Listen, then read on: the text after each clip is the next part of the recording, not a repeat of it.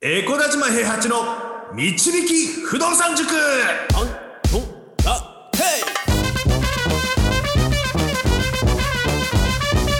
この番組は私エコダ島平八と不動産塾の右明かし担当 JJ でお送りします。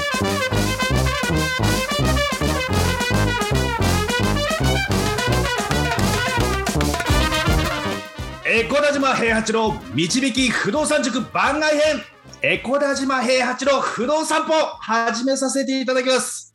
今日はね、初めてのコラボ収録ということで、えー、不動散歩、1歩、2歩、3歩。の一歩、二歩、三歩でですね、あのーコラボしている方の人生のね、あの、一歩目、二歩目、三歩目、えー不動産に気づくまでの人生と、不動産に気づいてからの人生と、最後、あの、不動産をどうやって利用して生きていくのかっていう人生を深掘りしていく番組にしていきたいと思ってるんですけども、なるほど。えー今日はですね、はい、ゲストでですね、あの、僕の、もう、なんて言うんだろうな、もうある意味到達地点というか、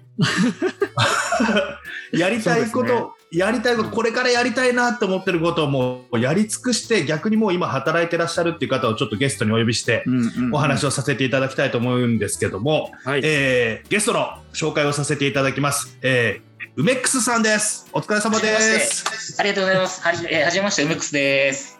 お疲れさん。いやー、会いたかったです。お疲れ様いやー、会いたかったし、話がすごい聞きたかったです、本当に。そうですよね 塾長が V シネ出たいって言ってからコメントのねやり取りとかあって、うん。いや、本当ですよ。まさか V シネ出たいって言ったら V シネたくさん出られてた方で、しかも僕の大好きな作品に出られてた方からまさかコメントメッセージいただけるなんて思ってなかったので、めちゃくちゃ今日、私のデビュー作でしたからね。めちゃくちゃ楽しみにしてました、今日は。じゃあ、ちょっと JJ 君の方からね、あの、多分梅ックスさんのあの放送聞かれてる方は僕のこと知らないし、僕の放送聞かれてる方も梅ックスさんのこと知らない方がいらっしゃると思うので、ちょっとご紹介をしていただいてから、あの、ちょっと始めていきたいと思いますので、紹介お願いします。わかりましたじゃあエコダ島塾長の方からちょっと紹介させていただきますがはい。えっと、不動産投資家としては、現在12物件で67室を所有して、まあ、家賃年収が3300万のキャッシュフロー2400万という投資家ですね。で、不動産投資歴が13年。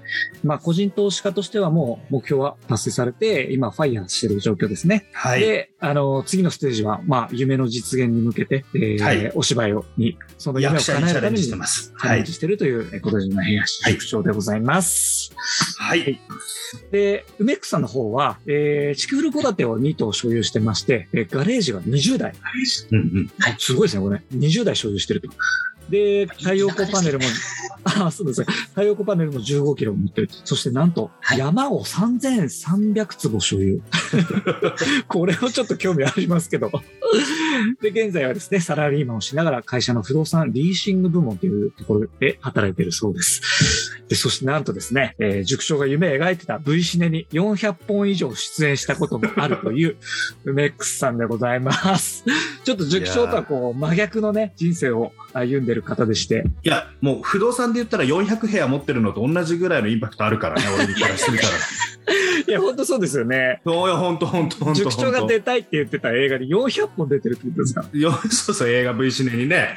いや、すごいですよ。まだ僕、舞台1個しか経験してないですからね。1本しか出てないですから。400倍ですよ、400倍。本当ですね。私逆に舞台はないですからね。そうなんですね。そっか、もうえ V シネばっかってことですもんね。銀幕俳優さんですね、もう。うん。いや、もう本当にあの、うちのあの若い衆とか、たくさん、はい。あの、うちのスタッフとかいっぱいいたんでね、あの、舞台が忙しくなってきた時っていうのは、あの、アクションのできる、あの、体操部のやつとか何人かいたんですよ。で、その辺はね、あの、商業舞台の方に、あの、ん。こっちの方でしたらね、あの、こんえっ、と、あの、新歌舞伎座とか、あの、うん。いろんな商業舞台があるんですけど、で、そっちの方に、あの、1ヶ月貸してくれとかっていうんで派遣はしてたことはあるんですけどね、自分が出たことないんですよ。おーそうなんですだね。けど、銀幕にずっと出てるわけですからね。もう本当に。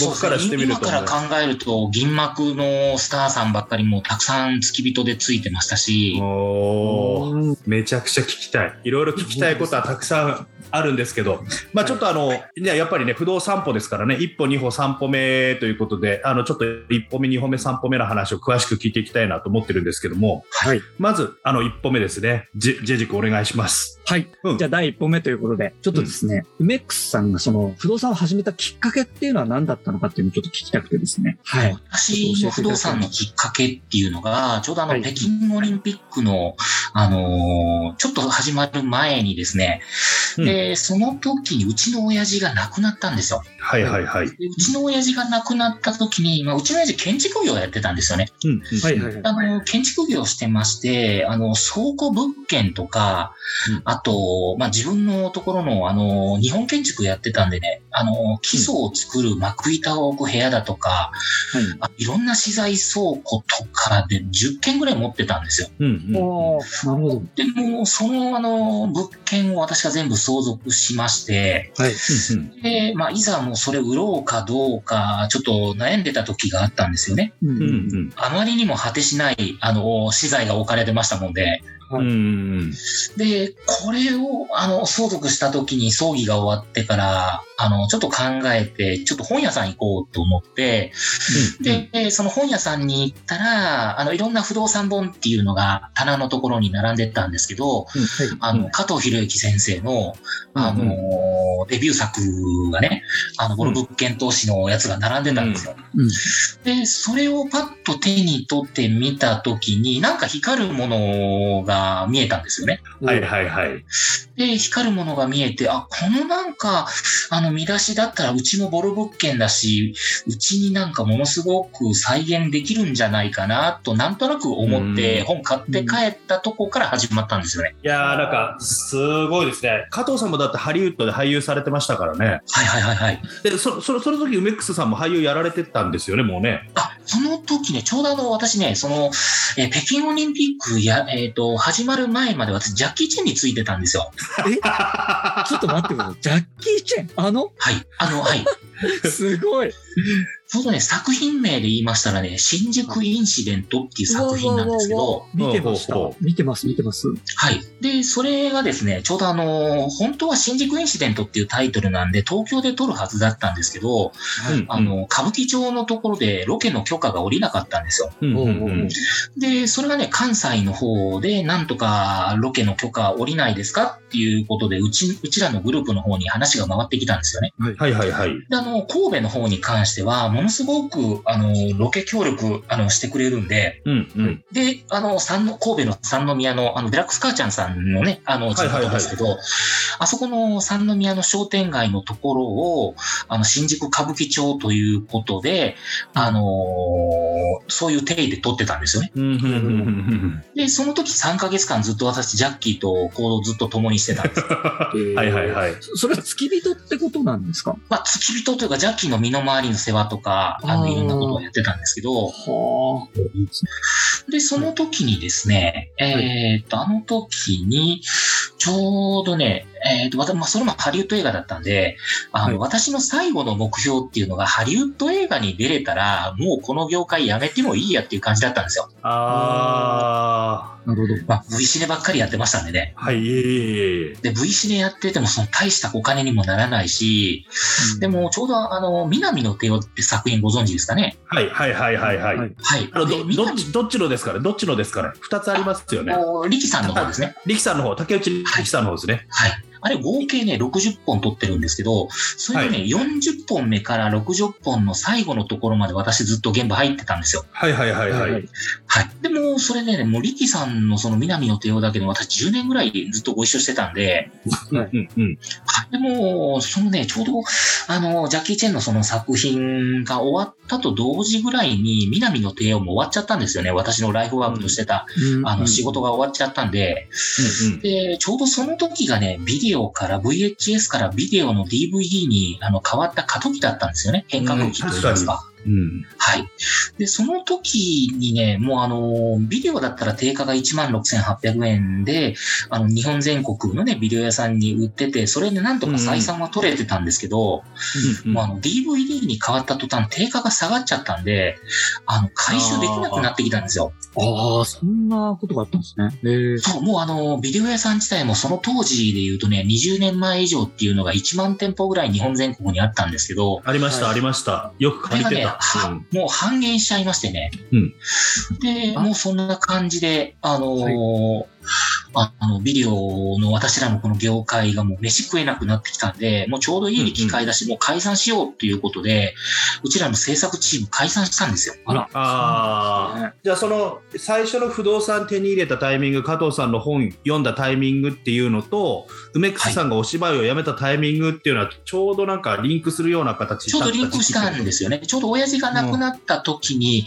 あの、うんそのね、そう、借りてた倉庫とか、その自分のも、親父の持ってた倉庫とかも全部返さないといけなかったんで、はい。うんうんうんうんで、それの量だけでも半端な量じゃなかったんですよね。うんはいはいはいはいはい資材だけでね、私4トン車で60杯分ぐらいゴミ捨てましたんで、どれだけの量か想像。していただけると思います。それはもう捨てる、捨てなくちゃいけなかったものなんですか？じゃあ、そう、捨てなくちゃいけなかったんですよ。なんか、う売れるとかでもなく、あ、それね、あの、後ほどその、あの、続編ありますんで、の後ほど喋ります。続編がねちょ ちょっと早めに突っ込んじゃいましたね。4トントラックで、あのーはい何杯もな何十杯分もそれ捨ててで、あのー残った、えっと材料を運び出したい残った家屋を貸し出したってことなんですかね？そうなんです。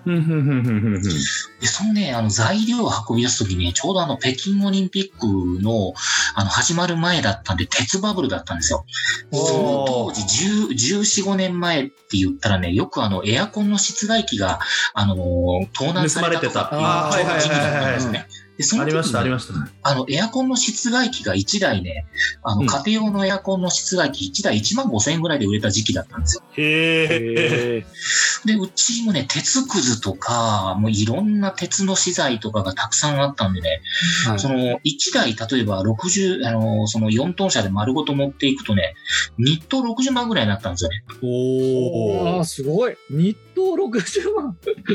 も うまあ、あれだよね、だってあの、ゆ有名アイドルのあの弟かなんかが、銅線かなんか盗んでパクられてた時期だよね、あ多分そその時期だよね。じいさんのね、弟が。うはい。ん。うん。うん。そっかそっそう。だって軽トラ1台で持ってっても6万もらいましたからね。か。すごい時代、すごい。ね。じゃあ、それはじゃあ、あの、資材、建築屋さんだったから資材として鉄とかもたくさんあって、で、それを持ってって売ってたってことなんですかね、じゃあ、そうすると。それでね、1年飯食ってました。ああ、持ってくだけって。はい、持っていくだけで。え、その時まだ働いてないんですか？まだその、その時、あの、ちょうど仕事がね、その、え、え映画のその V シネマの仕事を辞めてすぐだったんで、何も仕事せず帰ってきましたんで、はいはいはいはいはい。じゃあ、お父さんのけけ建築会社を都合とかそういったことではなくて、お父さんが持ってた鉄くずを売りながら暮らしてたっていう。そう、売り鉄くず売りながらゴミ屋さんしてました。めちゃくちゃ面白いな。建築会社自体はじゃあお父さんが亡くなられた時にもう解散したっていう感じなんですか？ねその建築はね、うちの親父一人でやってたんで、あの、あーそうなんですねもうその、もう体がね、調子悪かったんで、10年ぐらいもう閉めてたんですよ。はいはいはいはい、はいなるほど。うん。継ぐような組織体系組織としてはなかったけれどもあのお父さんがあの体が悪くなっちゃってちょっと気力がなくなっていろいろ片付けなきゃいけないやつをずっと片付けないで置いといてたやつをメックスさんが相続して片付けてったって話なんですそうなんです。で、田んぼとか山とかも相続した時に、もう田んぼなんかも10年間耕してなかったんで、よ。あすごい耕作放棄地になってたんです。あ、うん、はいはいはいはいはい。で、相続した時に、これ、まあ、近所からもね、結構苦情出てたんですよ。まあまあそうですね。あの、そう、草刈りやってくれっていうのでね。うんでその草刈りをするのにあたっても、その1200坪の田んぼ畑をね、一人でやるっていうの無理なんですよ。ううんん、そうですよね。で機会がないとね。うん。そう。で、毎回、あのーシルバー人材の方に頼んで、はあの、1回ね、まあ、シルバー人材頼むと 5,、えー5人ぐらいのあのチームで来るんですけどね、その人たちにもやっぱり1回やってもらうので10万ぐらいかかるんですよね。い。あ結構しますね。うん。結構する。で、それを年3回ぐらいやってもらわないとね、もうすごいご近所迷惑になるんで、うん。えらい金かかりますね。えらい金かかるんですよ。持ってるだけでも。で、その田んぼもなんとかしないといけなかったんで、で、そこも、はい田んぼっていうのはね、その、いきなり宅地っていうわけにはいかないんですよね。そうですね。あの農業ですからね。うんそうなんです。うんで、まあ、うんね、駅地下の物件ではあるんですけど、これなんとかしないといけないと思ったんで、先にその、賃貸のね、不動産を賃貸する前に、まず先田んぼから手つけたんですよ。うんうんうんうん。おで、その田んぼをどうしようかって思った時に、あのー工作放棄地専門の、あの、市民農園にか、あのー転換する会社がありましてね。うんうんうんで、そこの方にちょっと相談して、まずその、市民農園に開放したんですよね。ああ、なんつあの、な何坪いくらとかで貸せるやつですよね。あ、そうそうそうそうそう。まあ、体験農園っていう方式なんですけど、うんはいはいはい。でで、そこに管理していただきながら、まあ、たあの、田んぼがきれいになりつつ、はい。うんで、今度、まあ、そう倉庫とかにもあるね、そのゴミを掃除しながら、で、まあ、ある程度ゴミが掃除できたんで、賃貸で貸そうかっていうのを、うんあの、加藤さんの本を見ながら、はいあの、リフォームかけて、はいあの、田中さんつけてったんですよね。倉庫は倉庫のまま貸したんですか？あのね、そこの、あの、倉庫と田んぼついてるところは、はあの、その、倉庫を通らないと畑に行けないんですよ。田んぼに行けないんですよ。うんはあ、なるほど。うんうん。あの、ま、あの、入り口がものすごく狭くて、はい。うんあの、まあ、思いっきり旗竿なんですよね。うんああ、なるほど。で、その畑と、あの、倉庫と、あの、管理を両方してくれる田中さんを見つけるのにちょっと苦労はしたんですけどね。ああ、んいやでもようやく理由が分かりましたなんか物件の概要を見せていただいた時にはい。なんかあの 5LDK140 平米にガレージが7台付きだったりとかはいはいはいはい。あの戸建て 3DK なのにあの倉庫が25坪と畑が1000坪ついているよとかあの なんかちょっと面白い面白い物件が多いなと思ってたんですよね。はい。うん。そういうことだったんですね。その全部相続なんですよね。なうん。うん。うん。うん。るほど。そういうことですね。はい。でまあ、田舎のね、物件ですから、売ったところで、本当にもうね、200万とか300万ぐらいにしかならないんですよね。うんで、兄弟3人いるんで、3人で割ったところで、1人手の上に100万も乗らないですからね。これちょっとなんとかしたいなっていうので、加藤さんの本を買ったっていう次第でございます。なるほど。それリフォーム結構かけたんですか？じゃあ、金いや、額基本はね、あの、もともと親父が住んでたところなんで、まあ、水回りはね、築30年以上経ってたんで、うんあのーキッチンとお風呂と、うんまあ、その辺100万ぐらいかけてね、やり直したんで、まあ、すぐ、あのーえー客付けするとね、1週間ぐらいでね、客付けできたんですよ。ううんん。まあ、駅地下っていうのもあったんですけどね。うんうんうんうんあの、物件情報を見せていただいたときに、13年退去なしってことは、その入ってくれた方が退去はしてないってことなんですか？もしかして。そうなんです。もうそれから一度も退去なしのノークレーム。すごい。それはあのメックスさんが怖くて出れないとかそういう話じゃなくてです あのね、もう、あの、その方死ぬまで貸してくれっていう感じなんで、ああそういうことですね。いやいやいやあの固い戸建てですよね。こういうのいいですよね。あの本当そうにですよね。いや、だから私うん。私も個人的にリフォームしたいんですけど、リフォームしたいんですけど、退去しないとリフォームできないじゃないですか。確かに、だからね、、だから大家力全然上がんないんですよね。ちなみにあのその家賃は兄弟で分けられたりとかしてるんですか？もうね、それ私が全部相続したんで、ああの、私のところに全部いただいてます。ああじゃあ面倒くさいことは全部やってんだから俺がもらうぜっていう風な話になってるってことですよね。そうなんです。まあ、で、あの、まあ、こ最近、うちの母親が亡くなる前に、はい。あの、母親がね、だいぶちょっと、あの、体が調子悪くなりましたんでね、あの、もうかなり、あの、もうなんていうんですか、もう介護が必要な状態だったんですよ。で、毎月のね、介護費用で10万ちょっと超えてたんですよね。ああはいはいはいはいで、その費用をどうするかっていう話だったんですけど、まあ、不動産の家賃が入ってきてたんで、はいで、その不動産の家賃を全額投入しながら、あの、親の介護ができたんで、なんて不動産ってありがたいんだろうな、みたいな。ああ、なるほどね。じゃあもうそこも全部払ってるんで、はい。あのー相続の件は全部梅ックさんでっていう話もあるってことですね。はいうん、なるほど、なるほど。いやー、面白い話ですね。梅ックスさんとの話はまだまだ続きます。続きは次回。不動産は富を導く算数だこの番組はエコダ島平八と JJ がお送りしました。